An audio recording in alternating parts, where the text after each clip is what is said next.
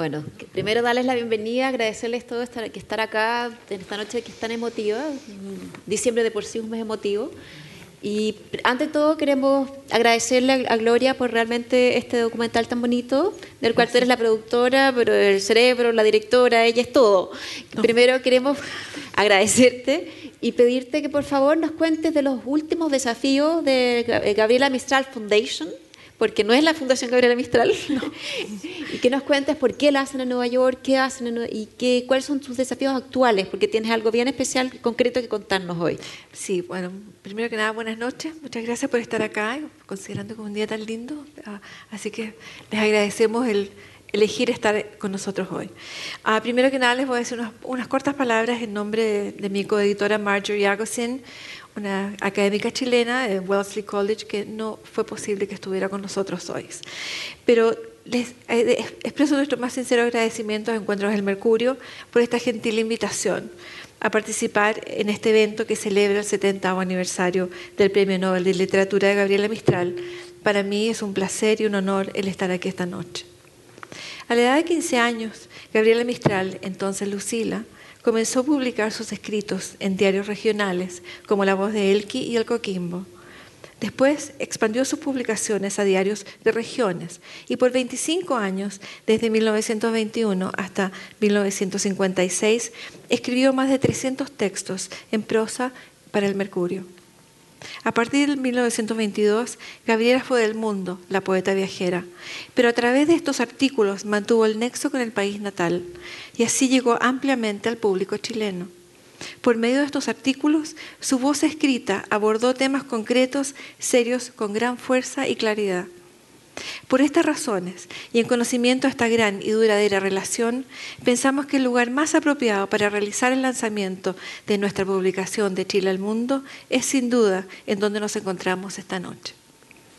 En nombre de Gabriela Mistral Foundation, nuestro agradecimiento a Verónica Mate, del Mercurio, que desgraciadamente no está acá hoy, a, a nuestro Chairman Emeritus, Heraldo Muñoz, a nuestro directorio, a Elky Valley Foundation, por el constante y generoso apoyo, a los miembros de nuestro consejo asesor, Pedro Pablo Segers, Marjorie Agosín, Fernanda Mesa, a Confín Ediciones, quienes distribuirán el libro en Chile y en Latinoamérica, y a todos nuestros colaboradores, Doris Atkinson, Pedro Pablo Segers, Cecilia Morel, hermano Jaime Campos, Eva Zetterberg, David Anger, Jonathan Cohen, Theodore Elsaca, Theodore Elsaca y las contribuciones en especial de Verita Sorberg y Elena Manríquez, nuestra diseñadora gráfica.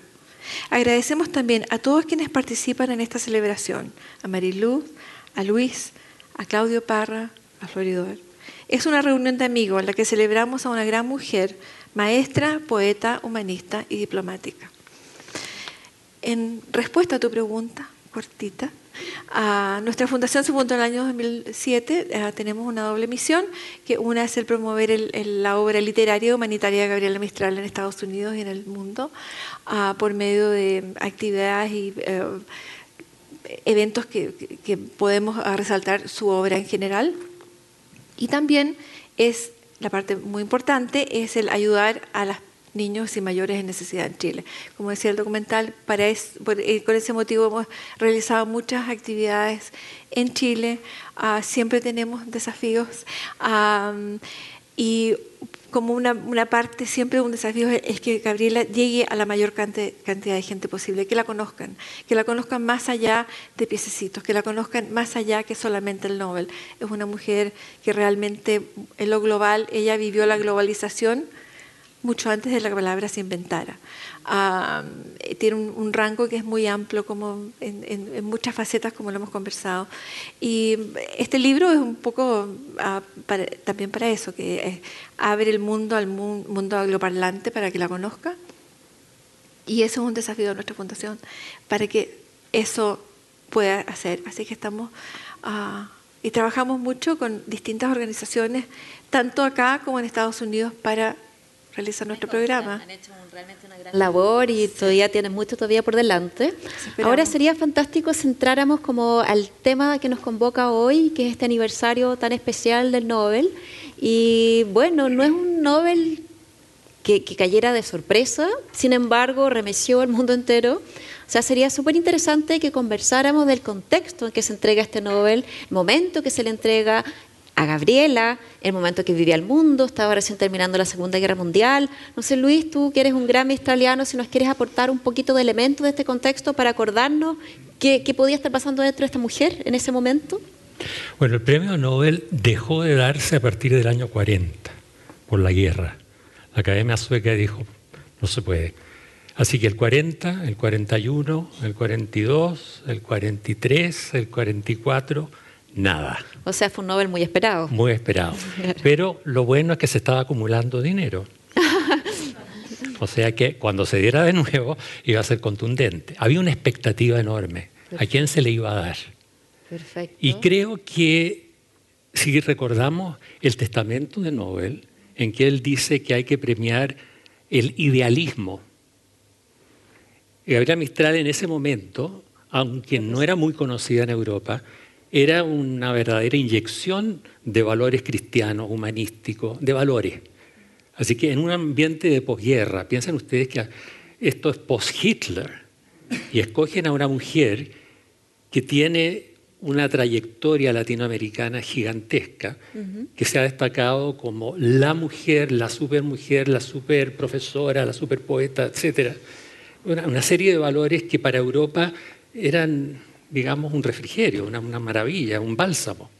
Exacto. Así que al escogerla fue eh, lo preciso. Hay una labor humanista que se reconoce. Tú, tú tenías un texto seleccionado que sería interesante que nos leyeras, que, que recoge el, cuando le entregan el Nobel. ¿Te acuerdas que hablan del idealismo? ¿Nos lo leíste recién? Sé que lo quieres Ay, buscar, ay, perdón. Pensé que el- lo tenía. Cuando habla del idealismo. Ah, el- al- no, el texto, el, el texto que dice, por su poesía lírica, la cual, inspirada por grandes emociones, ha hecho su nombre un símbolo de las aspiraciones idealistas de todo el pueblo latinoamericano. Claro. Esa es la razón. Esa es la razón por la cual se que- le con la que otorga- se le da, sí. no. Hay otro, hay otro tema, sin duda. A mí siempre me llamaba mucho la atención que a ella le entregaran este Nobel cuando solo tenía tres libros pu- publicados. Eran tres libros de poesía delgaditos, además. Eh, o sea, sorprende. Hoy día se premia más bien una trayectoria. No fue el caso de la Mistral. ¿Qué quiere? Sí, pero piensa tú que, claro, pocos libros, cero traducción a tal momento, pero era un personaje latinoamericano tan importante que la presión latinoamericana había que tomarla en cuenta. Y había- ella había, había sido presentada como candidata varias veces. A partir del 38-39 Sí. teníamos la El, conversación. el año 38, el año 28 fue el, el año que primera, la primera vez que se, se presenta esa iniciativa de la legación de Chile en Suecia. Una persona por el, no, nadie- no sabemos el primer nombre, se llama Schomberg, que él manda una carta al Ministerio de Relaciones Exteriores diciendo, yo creo que a lo mejor deberíamos hacer el esfuerzo de ver la posibilidad de postular a Gabriela Mistral, pero en ese minuto no habían traducciones, no había nada, y se pensó a lo mejor hacer una traducción, pero no se hizo. Y luego de eso, el año 38, Adelaida Velasco comienza e- esta iniciativa en, en- en Ecuador. En Ecuador, es bien En simbólico. Ecuador, en Ecuador. Lo encuentro bien, bien simbólico y al mismo tiempo el barco que la lleva ella, y cuando gana el Nobel, ella está Esa- en, se llama en Petro- Ecuador. se llama Ecuador el barco llama Ecuador. que la lleva hasta Suecia. Exactamente. Habría que contarles que esta señora, Adelaida Velasco Galdós, Galdós. Es una mujer de Guayaquil, una ecuatoriana, que había conocido a Gabriela Mistral el año 38. Y ella comienza a palanquear todo el sistema, a escribir, a proponer, etc. Y cuando Gabriela Mistral obtiene el premio Nobel, dice, se lo debo a ella. De que es un personaje que, que tenemos que incluir en, en- hoy día. En los agradecimientos, Sí. sin duda. No, hay, y- hay otro, perdón. eh, No, perdón. Y, y también es una cosa que am, muchas veces no se, no, no- no se conoce, es que la, la primera carta oficial que llega en el año 39 es de la Universidad de Chile. Eso es fantástico. El decano de la- del departamento human- de- humanista y el secretario ah, se llama Yolando Pino Saavedra y Luis Galdames. Ellos mandan la primera carta oficial presentándola y esa nominación la apoyan los miembros del Instituto Alemán Chileno de Cultura en Santiago y los representantes de muchos países de Centro y Sudamérica. Ah, y de ahí en adelante ella tiene sus, sus a sus fans, si tú quieres, que, que, la, que la apoyan, pero no habían traducciones. Se estaban a, a mí, empezando a, mí hacer. Me impacta que efectivamente que un Nobel de literatura sea alguien que tenga tan poca obra publicada, pero bueno, era otra época.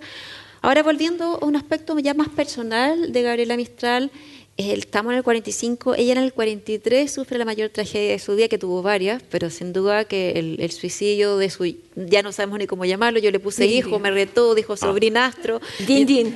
Din, No din. es hijo. No es hijo, es sobrinastro. Es hijo de un hermano natural. Claro, pero, pero era el hijo adoptivo, en ese sentido decía hijo yo. El amor que ella sentía era el amor de madre. Claro, claro, el hijo del alma, que sin duda tiene que haber sido para ella. Y hay un texto también que Sí. recoge el libro, muy interesante el, li- el libro que ha hecho Gloria, que recoge muchos testimonios, de entre ellos uno de la propia Gabriela Sí, Mistral. el, el- es el día del- del- de la premiación, ah, después, del después de la ceremonia, después del banquete, ah, vuelve al hotel, al Gran Hotel, y está conversando con Enrique Gajardo, que era el- en ese momento el Sí. embajador de Chile en Suecia, que la recibe. Ah, y bueno, él tiene una memoria, el- el- en el libro se incluye que, que la impresión de él cuando ella sube a recibir el, o baja, la verdad, a recibir el nombre de bajar la tarima, pero le preguntan a ella, ¿tú qué sentiste en ese momento? ¿Cómo, ¿Qué sentiste cuando tuviste que ir?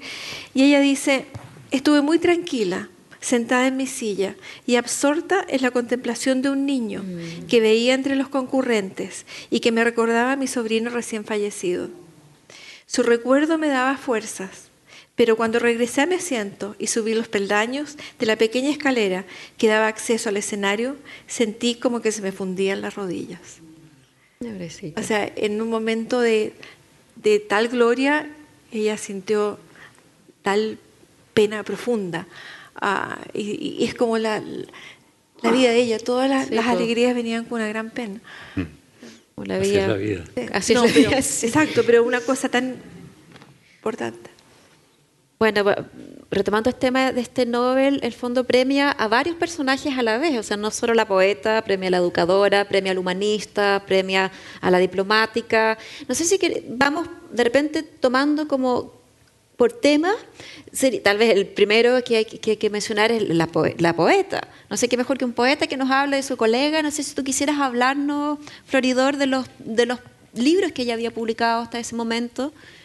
¿Quieres hablarnos un poquito de ellos? No, no quieres. Buena respuesta de poeta. Yo quiero hablar y algo que, respetando mucho la distinguida, Fantástico. me voy a guiar por la niñita que leyó, que leyó primero. Me resultó muy cur- curioso oír piececitos. ¿eh? Yo mismo he estado entre los que parecían saturados, ¿eh? Pero por ahí eh, me quedo con la educadora, porque la educadora envuelve toda su obra. Pero no se asusten, no voy a hablar de la educadora, la educación, puertas adentro de la sala de clase. Yo creo que es hora de reconocerla como una educadora de la sociedad. Solo así su lección sigue siendo eh, vigente. Sigo con los piececitos. Se- se ha- nos hemos puesto a pensar lo que dice. Piececitos de niños, tremendo. cómo ven y nos cubren, Dios Dios mío, mío. cómo pasa la gente. Bueno, eso es una... ya no hay. Yo creo que los últimos niñitos a pie pelado que vi, a pata pelada decíamos allá, fueron mis alumnos de la escuela rural número 80 de Mortandad, a 30 kilómetros de Los Ángeles, el año 58. Acabo de ver unas fotos de ellos y en un curso de 30 chiquillos había como dos a patita pelada. ¿no? Entonces, ¿se acabó el problema? No, no se acabó porque hay que seguir mirando los piececitos de esos niños. ¿Para dónde van ahora? No cómo se calzan, ¿para dónde van? Miles de esos piececitos van a trabajar donde no deben trabajar, cuando no deben trabajar, cuando hay leyes que suponen que no deben trabajar. Entonces, la Mistral sigue eh, dándonos lecciones, aún en las cosas más insignificantes que pensemos. Eh, en la pedagogía, pensemos en los estudiantes, se habla mucho de los estudiantes de pedagogía y la prueba no sé cuánto y no sé cómo. Bueno, eh, ella les habla de que no descuiden sus textos teóricos y todo, pero si quieren parte importante del conocimiento de la pedagogía de los seres a los que van a educar, lean novelas de infancia. Fíjense, lean novelas de infancia, le dice. Y biografía de infancia. Y ahora deberíamos agregar películas. Todo eso está disponible. Eh, y a los profesores no tendrá nada que decirle mucho, pero siempre en la parte que elegí fuera de la sala de clase, eh, su preocupación por las cartas de los exalumnos.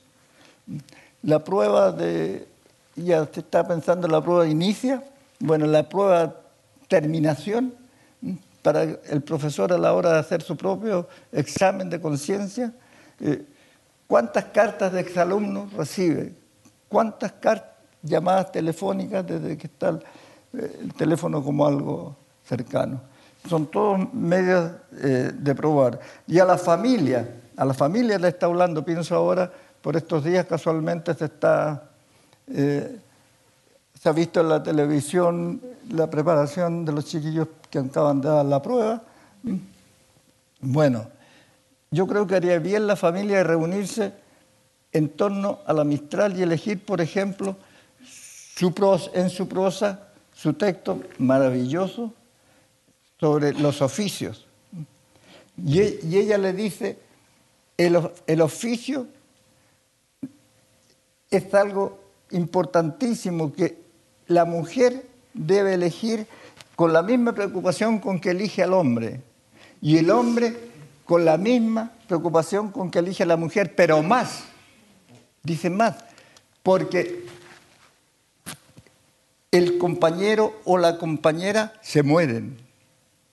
O se separan 80 años antes de la ley de divorcio, ella dijo, dio la posibilidad de que se separan cuando no lo pensaba el señor cura, no lo pensaba el señor ministro, ni lo pensaba el señor diputado.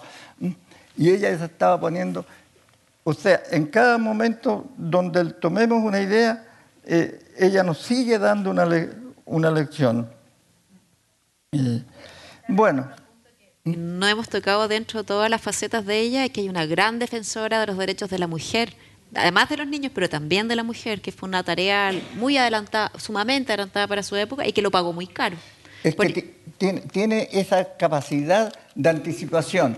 Eh, para que no me interpreten mal los colegas que puedan haber, eh, no es que quiera minimizar el, eh, el, trabajo del aula, pero ella también es una adelantada en el punto que toquen en la educación. Por ejemplo, no sé si se acuerda, cuando recién venía yo, todavía con Barro al Campo, llegando a Santiago, por ahí por el 80, 81, estaban muy de moda una de tantas teorías que de repente aparece, aprender a aprender. Y andaban los profesores jóvenes con sus cursitos muy interesantes, no los minimizo, pero ella otros 80 años antes, había dado esas lecciones. Alguien me dijo en una reunión, eh, pero si esto no hay bibliografía en castellano porque lo están inventando recién ayer a las 4 de la tarde en Estados Unidos. Fíjese que no fue, no fue ayer a las 4 de la tarde. Hacía también 80 años atrás, ella dice esta frase eh, sobre el, a ver si usted lo haya, que es lo mismo. Es un vicio intolerable el de la educación, que antes de dar conocimiento no enseña métodos para estudiar.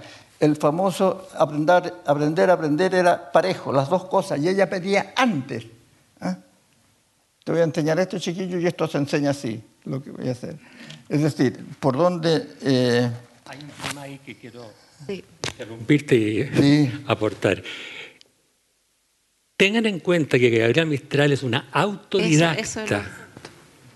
Aprender a estudiar, ella se enseñó a estudiar. Y, de las cosas extraordinarias que esta mujer, quien no tuvo educación universitaria ni superior, ni llegó a ser profesora universitaria, se transformó en una autoridad, es inexplicable, es una cosa realmente extraordinaria. Y tiene un método, ella ha escrito sobre las ventajas y desventajas de la, de autodidactismo, porque dijo que, claro, el autodidacta escoge lo que quiere estudiar, pero no tiene compañeros, no tiene con quién dialogar, entonces se puede equivocar de camino. Y si uno mira algunos de sus cuadernos, de, de sus manuscritos, se ve cómo estudiaba, cómo hacía resúmenes, cómo subrayaba, cómo hacía síntesis, cómo copiaba, cómo utilizaba las enciclopedias. Y todo esto solita. Pero también es muy impresionante cómo ella empieza también tan joven a trabajar. Ahora uno sabe que es la maestra rural, tenía que edad 14, 16. Como 15 años más o menos. Empieza a trabajar. ¿Qué es lo que, ay, cuéntanos No, pero, parte. ah, pero aparte de eso, yo creo que hay que remontarse a cuando le dicen, la acusan de robo y, y la madre va a decir, bueno, ¿qué, qué pasó? La tenemos que volver a poner al, al- al colegio. Y la directora le dice, mire, aunque la, aunque la tomáramos de vuelta, ella no es inteligente. En el fondo, por otra manera de decir, es tonta. Retardada no, mental. no vamos, no vamos a invertir recursos educacionales en ella porque no valen la pena. Así que llévela a su casa y enséñele las labores domésticas, que para eso sí sirve. Y la llevan a la casa y la madre y la hermana la tratan de que aprenda a cocinar, a limpiar, a lavar. Y ella dice, no. Nunca quiso ella aprender. Nunca quiso aprender. Y ella dice, yo nunca tuve rebelión. Pero esa fue mi rebelión, rebelión pero fue una rebelión silenciosa. Donde ella simplemente no lo hizo. No peleó ni nada, pero dijo, yo no aprendo. Y ella en, en au- autobiográfica esa nota, y dice, y yo no sé por qué lo hice, qué me hizo pensar que yo podía haber tenido otra oportunidad, porque en el sentido de que si no tenía ninguna perspectiva de nada, ¿por qué fui rebelde? Pero ella de alguna manera, como conversábamos, ella sabía lo que ella valía, pero ella no iba a aprender. Entonces, yo creo que, y ahí ella comienza a escribir en la voz de Elki, Los artículos muy los impresionantes. artículos, y era una persona que todo el mundo dice, era increíblemente conversadora, le encantaba conversar, y era, pero era una persona tímida también. Pero ella, al, al escribir, ella se comunicaba y, y escribía y escribía, y muchos artículos buenísimos. O sea, la instrucción de la mujer lo escribió en el año 1906. Tenía 16 16 años, 17 años. Y por ese artículo le costó además la entrada de ella como a la, a la escuela normal. O sea, ella no pudo seguir la carrera Exacto. docente porque en el fondo la acusaron de, de en el fondo, artículo subversivo. Claro. Su artículo era subversivo porque impulsaba la, la rebelión de la mujer, la, la por- igualdad. ¿Por qué, se, ¿Por qué se esfuerzan en darle la educación de calidad Mm. a- nada más que a los hombres y no al otro, no al, no al otro sexo? O sea, e- ella es una crítica al, al género masculino seria y de frente. Entonces, claro, pero en el sentido donde esa, esa rebelión interna, pero, pero ese sentido, como conversábamos antes, de superación, pero no de competencia. No era una competencia con otra persona o con un igual, era un sentido de superación que ella tenía que ser mejor porque sabía que podía ser. Y también tenía la necesidad. Y tenía la necesidad. Porque ella también cuando cuenta también que uno lo conmueve, ¿no? Cuando dice que ella tiene que empezar a trabajar como maestra rural porque su madre tenía que comer.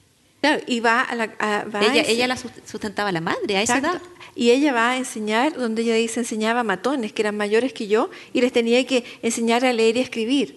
Ah, y ella era una, era una niña.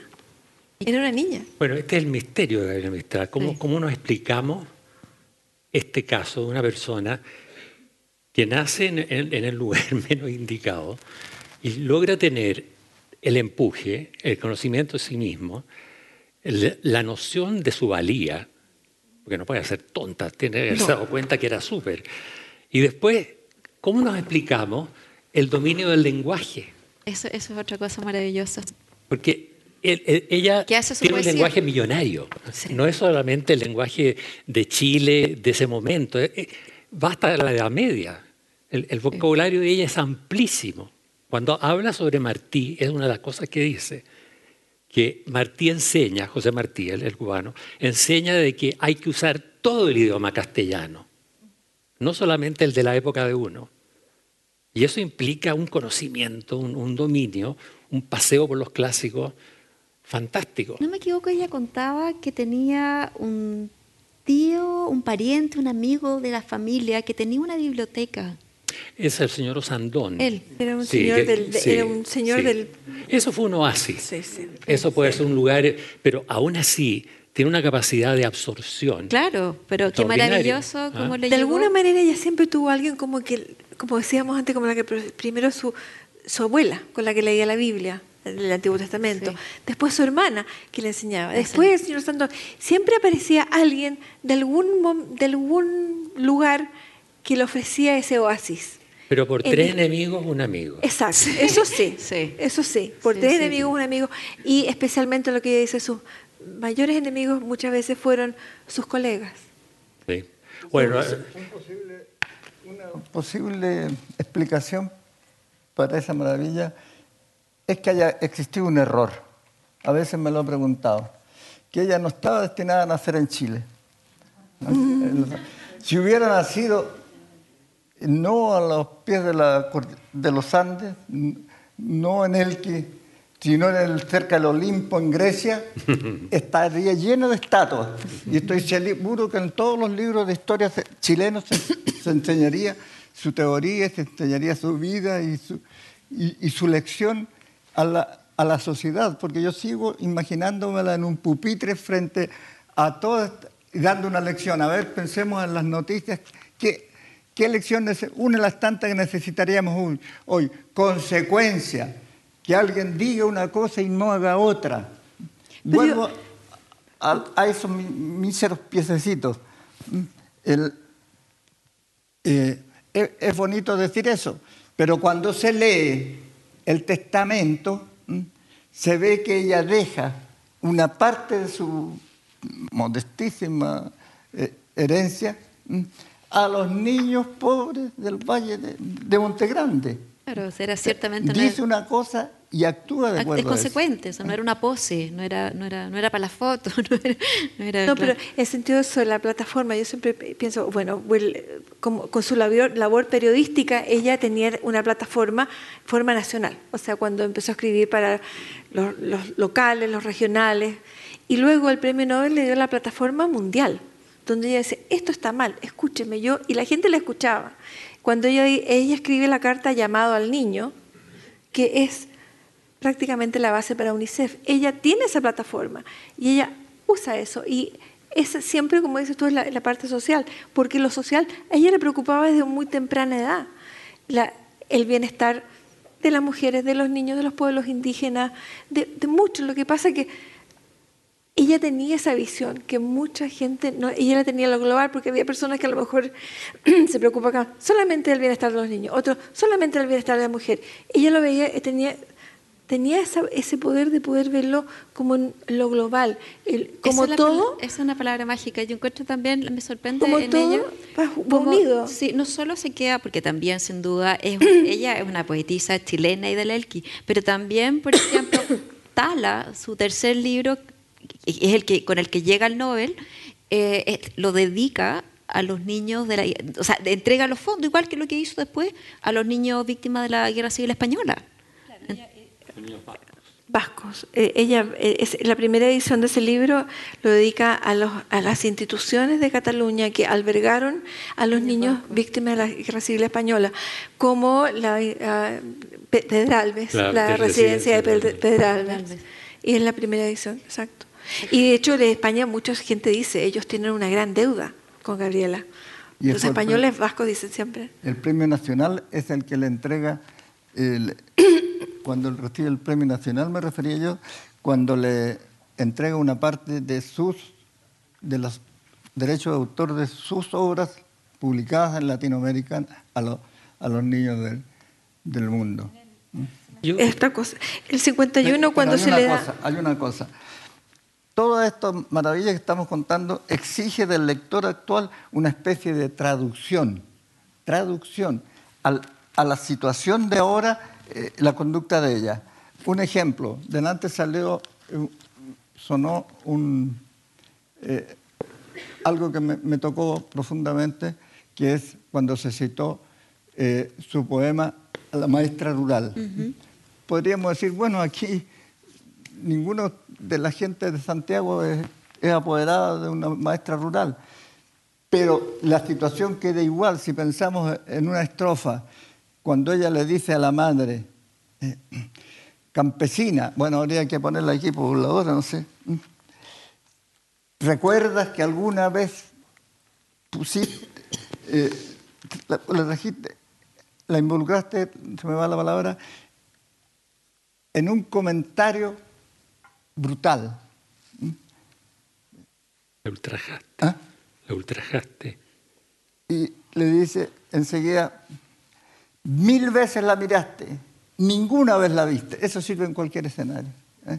Cuando ahora los líos de las apoderadas con los profesores, es que estamos en lo mismo. Mil veces, mil veces la miraste, ninguna vez la viste. Y en el solar de tu hijo, de ella hay más que de ti. Tremendo. Ahora hablemos un poquito de los libros. Desolación, ¿nos quieres contar? Ya que usted lo quieres tú, ¿nos quieres hablar un poco, Luis Vargas, sobre...? Es curioso que el, el libro que la lanzó, que es Desolación, que fue publicado básicamente por los profesores de Estados Unidos. Exacto. Eh, ese libro, ella misma después abjuró hasta cierto punto de ese libro. Lo consideró demasiado eh, egocéntrico, demasiado romántico, que no era realmente ella. Hay una carta de Eduardo Barrio en que dice Mira. fundamentalmente, no, no soy yo. Sin embargo, la admiramos inicialmente por ese libro. Esta es una mujer de muchas evoluciones, de muchas, eh, podríamos decir, máscaras incluso. Uh -huh. Desolación, si lo resumimos, es un descargo, es una terapia dolorosa. Está marcado por ¿Ah? los sonetos de Está la marcado, muerte. sí. Entonces, hay una historia trágica ahí, todos ustedes la conocen. La gracia tal vez del libro es que la historia está desmembrada, no está contada un, dos, tres, cuatro, sino que uh -huh. está desordenada, cosa que no podamos considerar de que es una historia. Es una historia trunca, de, uh -huh. fragmentada, trizada. Al final del libro ella hace una promesa. Dice que en ese libro quedó ensangrentado su pasado, pero que ahora en adelante va a escribir para consolar a los hombres. Es un tremendo compromiso. Podríamos tal vez algún día en, en, en otro mundo decirle, bueno, ¿cumplió usted realmente con este compromiso? Es que ¿Ah? no cumple la promesa. Con sus compromisos poéticos. Y, y, alguna vez para bien. ¿Qué hubiera sido de, de don Pablo Neruda si cumple su palabra cuando dice, hablo de cosas que existen? Dios me libre de inventar cosas cuando estoy cantando. Quieren nada. Inventaba todo. Ahora también casi todos los poetas reniegan de sus primeros libros. Sí, no conozco sí, ninguno que, sí. que, es una Sin actitud embargo, en una antología que le pidieron por ahí por la década del 50, ella incluyó El Hijo, que es tal vez el, el, el poema, si ustedes no lo han leído, búsquenlo, es el poema más trágico, feroz y profundo de Gabriela Mistral. Ese fue el poema que Halmar Goldberg se refiere cuando le, él da el, el, el discurso, sí. el discurso cuando él la presenta sí. para el, premio Nobel uh, y da un poco un, una nota biográfica, si se quiere, y él se refiere al poema del hijo y cómo lo movió él, el poema del hijo. Y en el año 46, bueno, esto lo había escrito él antes, el 45, en el 45 se hizo la primera traducción de la colección al francés, que la hizo Paul Miomandre con Mathilde Pom. Uh, Paul, Paul Valéry después escribe una, como una crítica, una nota, y él también se refiere ese, al, al, poema del hijo, que fue un poema como realmente estremeció hasta cierto punto al, al pueblo nórdico, al pueblo europeo, porque era realmente ese calor, esa, ese amor latino, hispano, si tú quieres, que cómo expresar, que ellos por su misma cultura quizás no lo hacen de esa manera. Y el poema del hijo fue un... Sí, fue un, muy importante. Muy importante. Sí. Hay otro punto en, en, Desolación que no se ha tocado mucho, que es el, el judaísmo, el mm. projudaísmo que ella expresa ahí y, y, que lo va a desarrollar sí. a futuro es interesante ver la relación de Gabriela Mestral con, el, con la Shoah, con el, con el holocausto. Sí. Bueno, el otro libro que viene después, que es Ternura, es Ternura. Son, son los poemas tiernos, con los cuales... Piensen ustedes que en la literatura mundial, antes de Gabriela Mistral, ¿dónde están las mamás y las guaguas?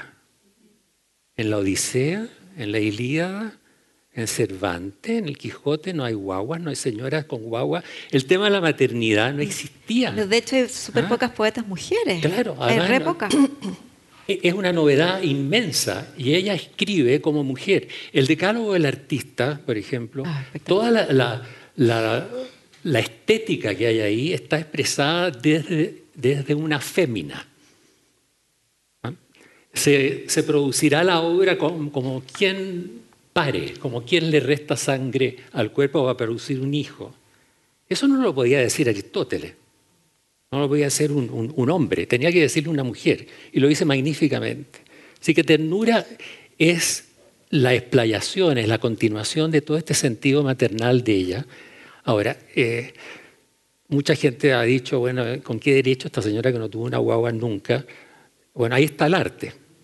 Ahí está la gracia, el Es hecho que que es ese es el dolor, a veces la pérdida, la ausencia es más fuerte que, que la... Y después de estos dos libros, viene el libro, para mi gusto, fundamental de Gabriela Mistral, que es Tala, en el cual realmente tenemos una voz única. Ella se halló ahí.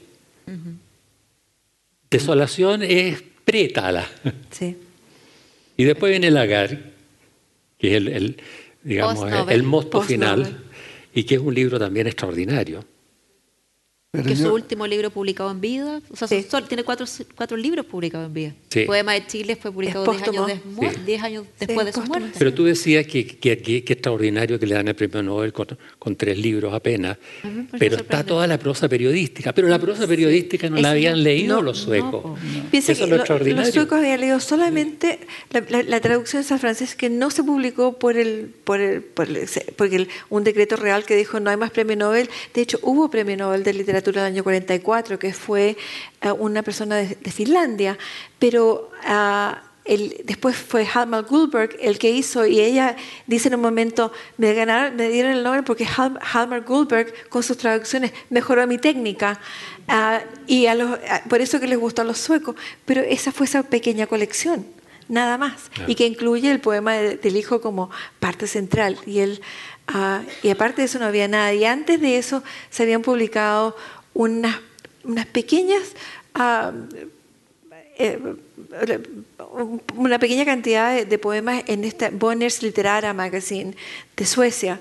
Y un, hay una- un crítico ah, sueco que en el año 43, cuando se empiezan a publicar esas pequeñas traducciones así, Ivar Harry dice, es probable que cuando haya paz otra vez en el mundo, el premio Nobel vaya a Chile.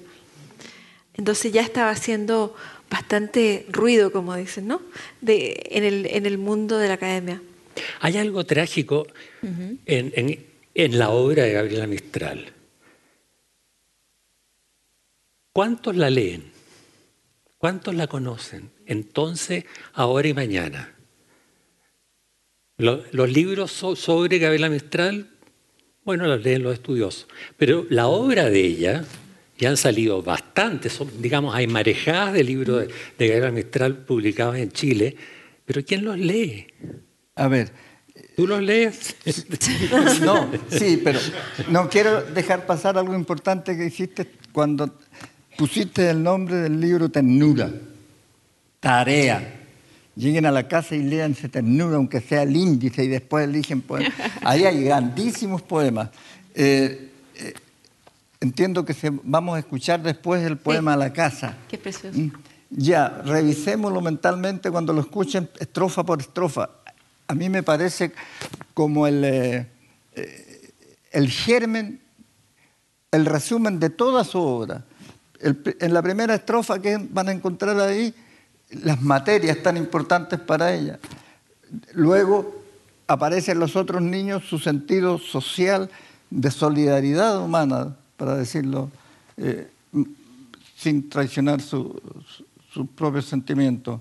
Luego, la, la puerta del indio quechua que nunca cerraba, está su indigenismo.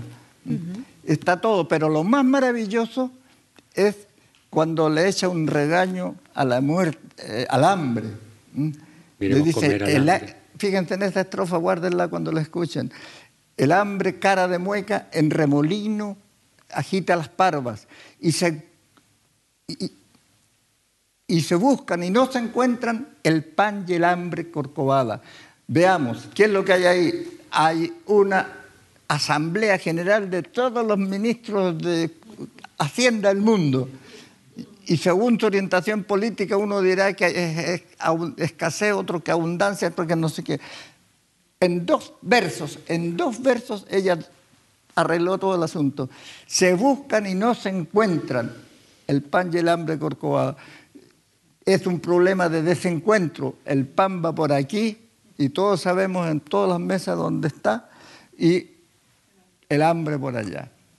Esa facilidad de, síntesis de los grandes temas. Eh, yo también, ah, bueno, entre Desolación, o sea, entre los sonetos de la muerte del año 14, cuando ganó los Juegos Florales, y la publicación de Desolación, ella también está la, la época del, de los niños del cariño, cuando escribe, uh, publica 75 poemas y prosas, creo que son el total, en los libros de lectura de Manuel Guzmán Maturana. 49. 59, ya. 49. 40, donde ahí hay como es como una preparación para ternura, si uno quiere, que son los libros, y, que esos son, son textos y poemas preciosos que estaban en los libros de lectura que eran del colegio.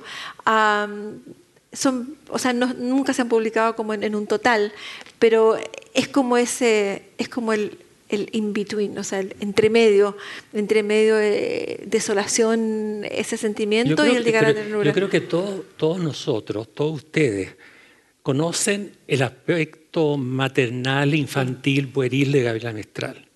Es indudable, es maravilloso. Pero que no eclipse Exacto. al resto. Y el resto es formidable. No, no hay que quedarse con la idea de, esta es una señora un poco gaga que escribió sobre, sobre, los niñitos. No, es, un personaje que, que, tiene una temática universal y mucho más amplia.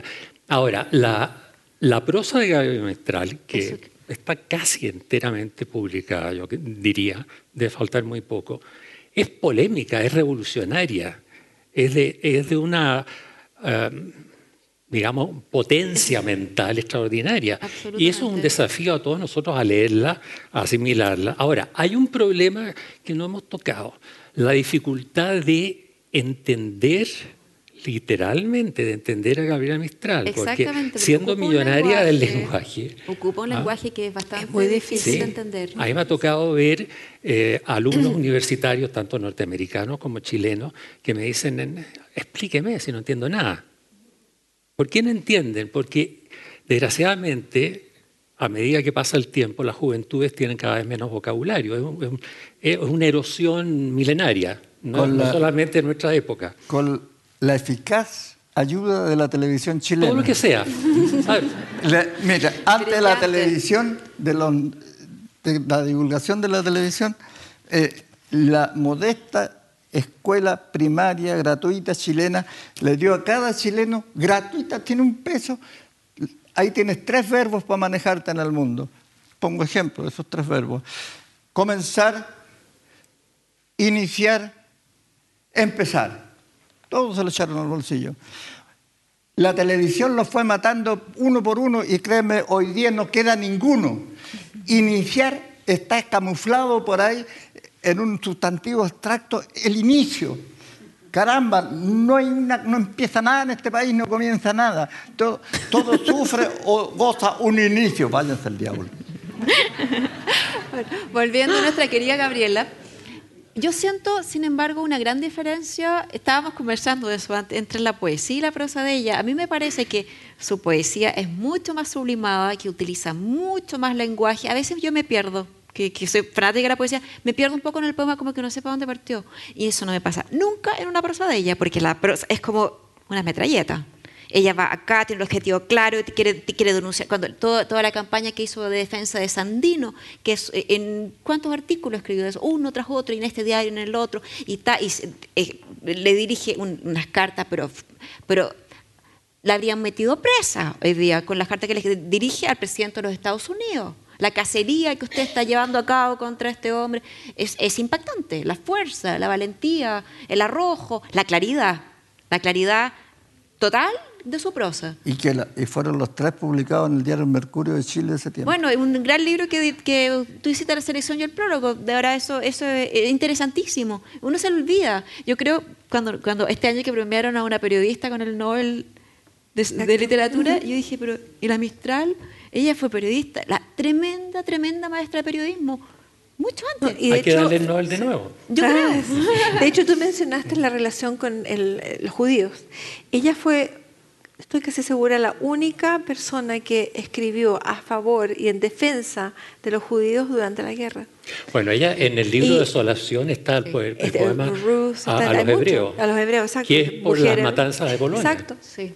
Pero aparte de eso es la prosa. Ella escribió a favor de ellos y cuando Sí. eh, también en, en la Universidad de, de Jerusalén, ellos publicaron una edición especial en los poemas en español y en hebreo. Es una persona que en, en el, al, al frente del museo del- de la muralla de los lamentos hay un árbol que se plantó en honor a ella. Son cosas que uno, como dices tú, es que están ahí que o, o no se sabe, no se olvida, no se, no se comentan, pero es algo muy importante. Y eso, ella tuvo la voz y tenía la, yo repito la palabra plataforma, porque realmente era la plataforma. Ella decía y la escuchaban. Ella, la- pudiendo, podían no estar de acuerdo, pero sí la leían. Al mismo tiempo, qué contradictoria, qué mujer más tímida. Yo leí... ¿Encuentras, Tilia? Pero yo me acuerdo, al comienzo, ¿te acuerdas esa anécdota cuando, cuando gana el premio con los sonetos, con, el- de- con los sonetos de la muerte, que gana los Juegos Florales? No baja. Claro, ella asiste a la premiación y no se atreve a subir al escenario. Pilla, No se atreve a subir, pero... pilla, porque sabe que es gorda, fea y va a hacer mala impresión. Pero, perdón. Sí, pues. Perdón. Es la verdad.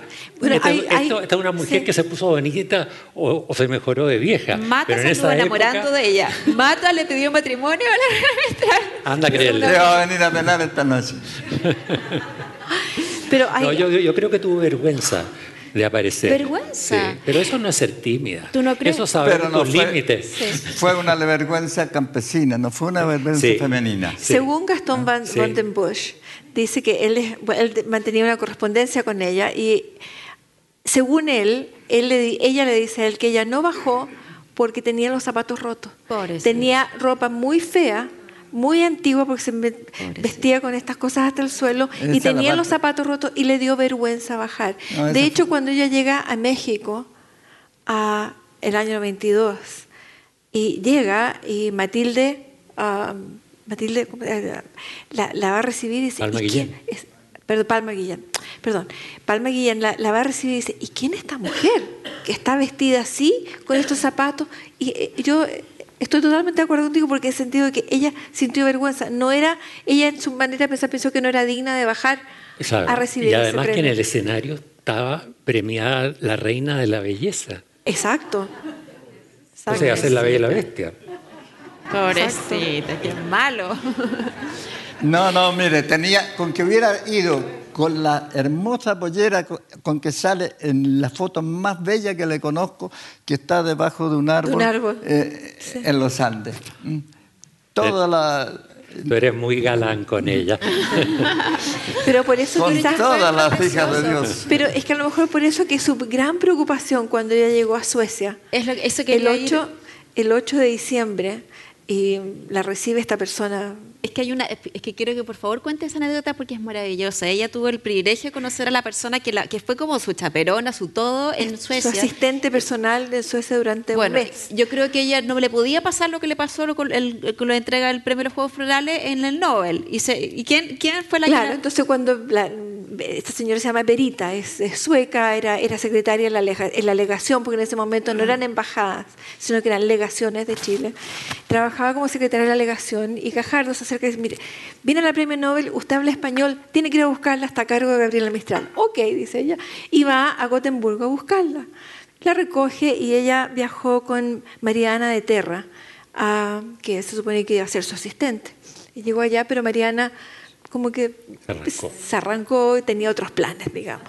Ah, y Verita la recoge y se van, a, se van a Suecia, llega al Grand Hotel, que era el hotel hasta el día de hoy más lindo en, en Estocolmo. Y la preocupación de Gabriela es, no tengo que ponerme. ¿Qué se va a poner? No, te- no tengo, no tengo nada, no tengo que poner, además de que no tenía ropa de invierno. Entonces Verita le dice, Verita, tenía, ve- Verita ahora tiene 98 años. Ah, entonces Verita le dice, no te preocupes que yo voy. Entonces le dice, no, pero es que yo, esto es lo que quiero. Y le dice exactamente, tiene que ser un vestido negro, de terciopelo, largo y con mangas largas. Y Verita va y encuentra dos o tres negocios que tenían unas cosas parecidas. Entonces le dice, mire, yo estoy el asistente del premio Nobel, entonces necesito que usted traiga estos vestidos para que ella se los pruebe. Entonces esta señora de los negocios van y se los prueban y elige uno. Y, en- y ese es el vestido que ella se pone.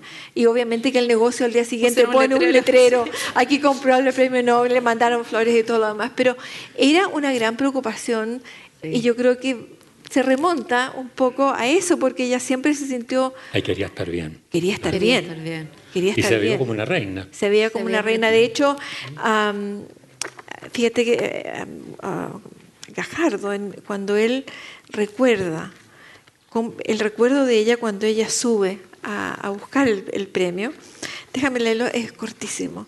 Porque como un- la Mientras verdad lo que... busca, yo quiero hacer una pregunta chica Sí. que es superficial tal vez, pero es cierto que ella me dio Pero un metro cuente, ¿quién, ha 78. visto, quién ha visto No. una dama? ¿Quién ha visto una dama que a la hora de salir Bueno, tenga la ropa que necesita? A ver, levanten la mano la que tiene. en el- mira el pasaporte. ¿El pasaporte está ahí? Es que Sí. yo leí eso en alguna parte.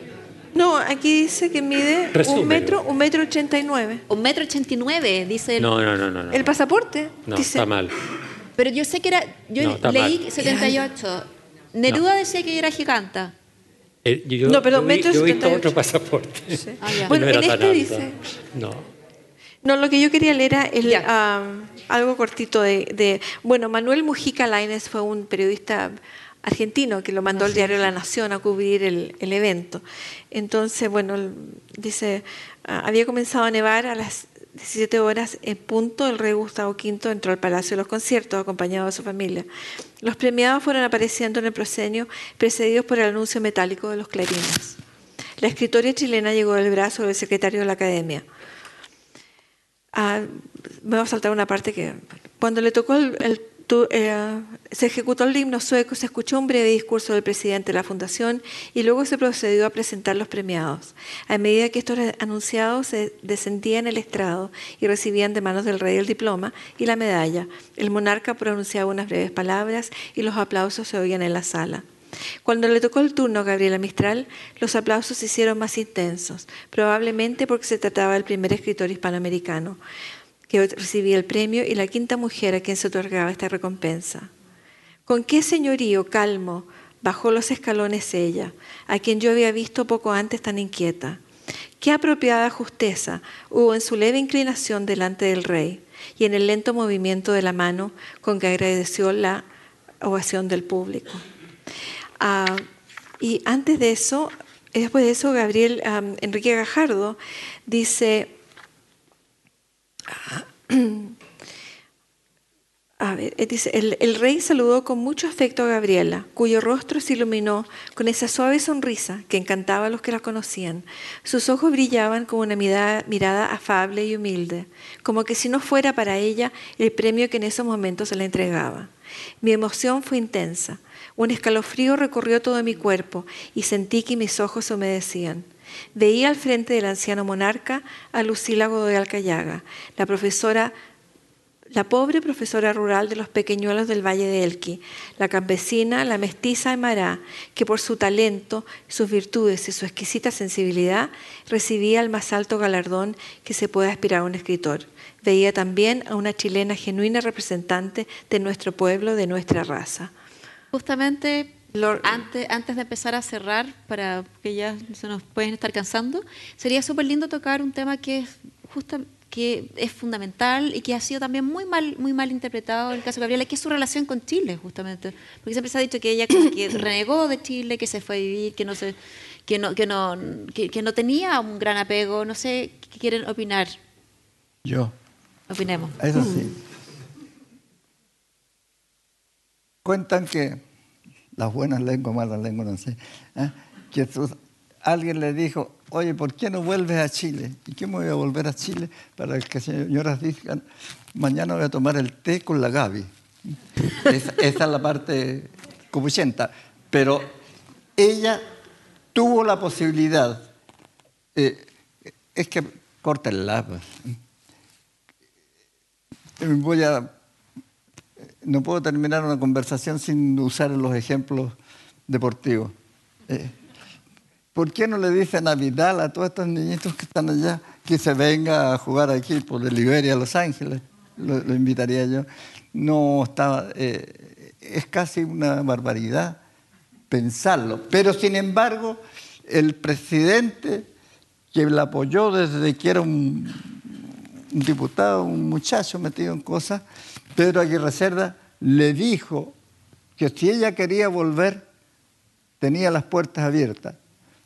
Y ella le respondió, me voy encantada a Chile, pero a, una, a algún colegio donde no tenga programa, donde yo cree el programa. Estoy cansada de sacrificarme por programas que no tienen ni la grandeza técnica, ni, el, ni la humanidad, etc. Me dijo, solo me iría a dirigir una escuela normal rural o una escuela granja. ¿Qué fue la Eso razón por la que compró la casa de las palmeras? Que ella que compró la casa de las palmeras en La Serena pensando que iba a ser una escuela granja ahí. Eso en los, en los años 30. En los años 30, Claro. exacto. Después- Pero ella siempre pensaba eso, Cuando jubila, sea, se no, no, sí. Y cuando ganó Nobel se compró una casa en California. Sí. Yo creo que es un tema un poco álgido. ¿La de la casa en California? No, el, el- el tema de Del por qué no volvió a Chile. No, no estoy diciendo por qué no volvió a Chile, sino más bien su relación con Chile. A ver, es que, me- es que justamente estábamos comentando hace un rato, es que hay- ella escribe, eh, eh, hay un texto biográfico muy interesante, es una entrevista del cual Pedro Pablo Seges, que es un gran ausente hoy porque es un- Sí. él ha hecho una labor increíble en el rescate mistraliano, eh, menciona, ella misma cuenta que al final ella se tuvo que ir. Que, porque ella adoraba a su madre, tenía una relación increíble con su madre con su hermana, que es su, segunda mamá.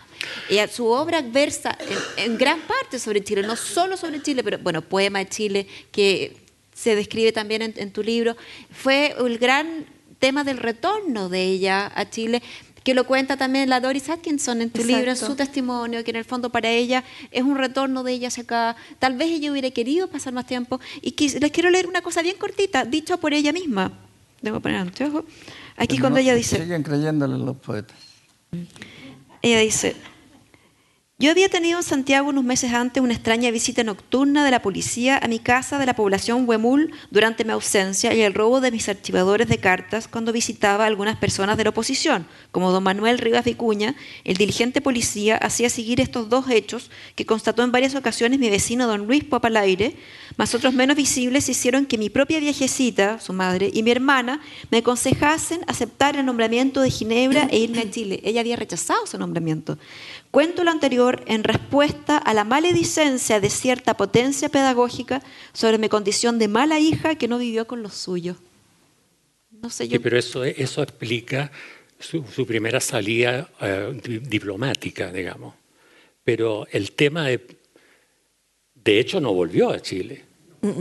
No. Y yo creo que es un tema peligroso a tratar. Ok, Pero si ya, de acuerdo, ya de acuerdo, había hecho lo ya que sé tenía, lo que vas. ya había hecho lo que tenía que ver, hacer en Chile cuando estuvo en Punta Arena, vuelvo a los piececitos, Sí. puso en práctica su preocupación por los piececitos y hizo una campaña, inventó las vacaciones de invierno. No existía. Bueno, el- yo creo que mejor le, le servía a Chile fuera de Chile que en Chile. Y además, el, el Chile del poema de Chile es un Chile rarísimo. Si ustedes no han, vi- no han leído el libro, una de las cosas raras que tiene es que no aparecen los chilenos. Se las arregla el fantasma con el huemul, con el indiecito, para recorrer de norte a sur una especie de clase maravillosa de botánica, de, de- de geografía, etcétera, de conversación, y llegan finalmente a Magallanes, y ahí ella el fantasma le dice, este es el lugar en que tú debes vivir, porque aquí hay reconocimiento de los valores, etc. Pero lo curioso que le hace el quite a La Serena, le hace el quite a Santiago, no quiere estar con los chilenos. Doris, Doris Dana, quien escribió la, la introducción. No era tan huevón, sé. no era tan huevón. Doris Dana escribió la introducción al poema de Chile y ella dice, el escribir estos poemas la hizo regresar a Chile. Más que recordar, y en este regreso a través de la poesía, ella encontró su pasado, su infancia en Montegrande, y fue el lugar en que se sintió que era su verdadera patria. Era, era un ejercicio de nostalgia, de, nostalgia, de, retorno, y le daba una razón para soportar la extranjería. Exactamente. Y lo escribió por 20 años. Empezó, se demoró muchos años muchos en escribir. Muchos años, sí. muchos no, años. está claro exacto cuándo comenzó. Dicen que son 20, pero la verdad que no hay cómo El año determinar 38, eso. cuando pasó por, eh, por Osorno y la, vio la, el salto en Laja, escribió tres poemas a propósito de eso, que son el germen para el poema de Chile. Eso es del año 38. El poema de Chile realmente lo empezó a trabajar en California, en los años 40. Y plantó un árbol en la Plaza Osorno, según los osorninos. Quisiéramos escuchar los poemas. Vamos primero a escuchar Nocturno de Desolación, recitado por ella misma. Parte el alma de este poema. Pobrecito. Vamos al, al, segundo que ya nos, ya nos introdujo Floridor, que es La Casa de Ternura. Nos acordamos de ti todo el rato, Floridor, con el poema. eh. Finalmente tenemos una palabra de Lagar. Lagar es, el, si no me equivoco, es el único libro de Gabriela Mistral que se publicó por primera vez en Chile. Sí, sí, sí Nacimiento. ¿Mm? Editorial Nacimiento. Gran editorial. Gran. Vamos con una palabra. Después de esta palabra no, no quisiera echar a perder en la atmósfera con ninguna otra palabra, solamente agradecerles a todos, porque a continuación, bueno, después va a haber un, momento que vamos a departir con ustedes, así que las preguntas, todo eso, yo creo que va a ser ese momento que puedan hacérselas directamente a ellos, porque a continuación los quiero dejar con Claudio Parra, nuestro brillante y famoso integrante de los, de los Jaiba.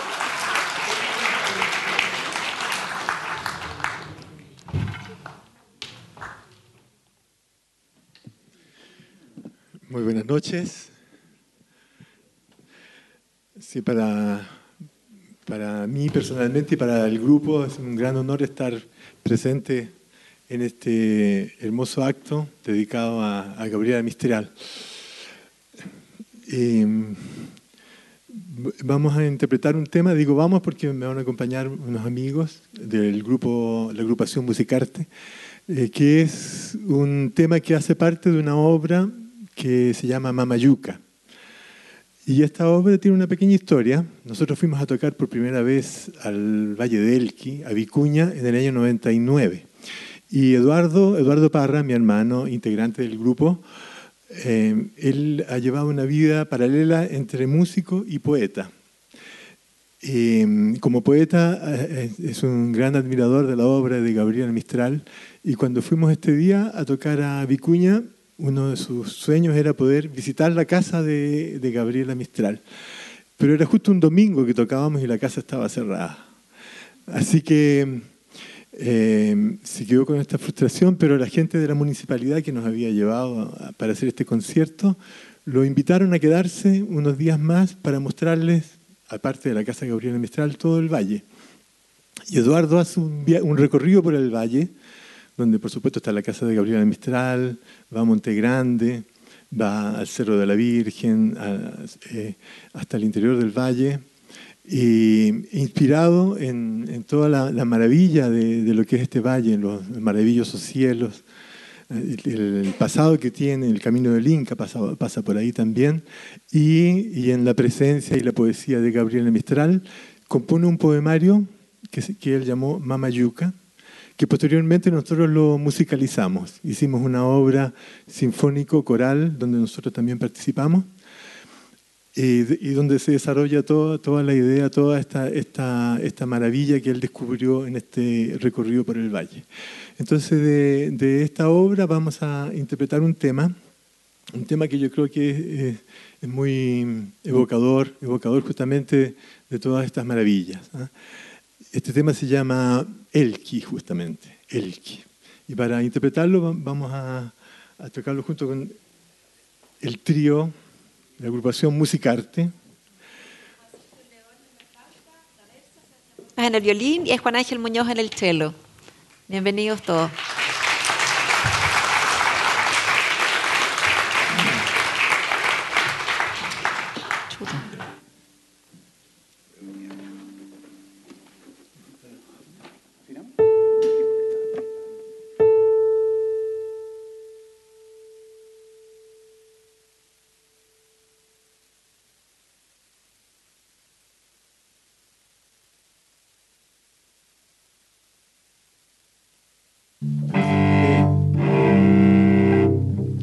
Decía que esta es una obra sinfónico-coral. Bueno, eh, hicimos, eh, en este caso, es una reducción para piano y trío nomás de, este tema, pero originalmente es con una orquesta sinfónica y un coro también.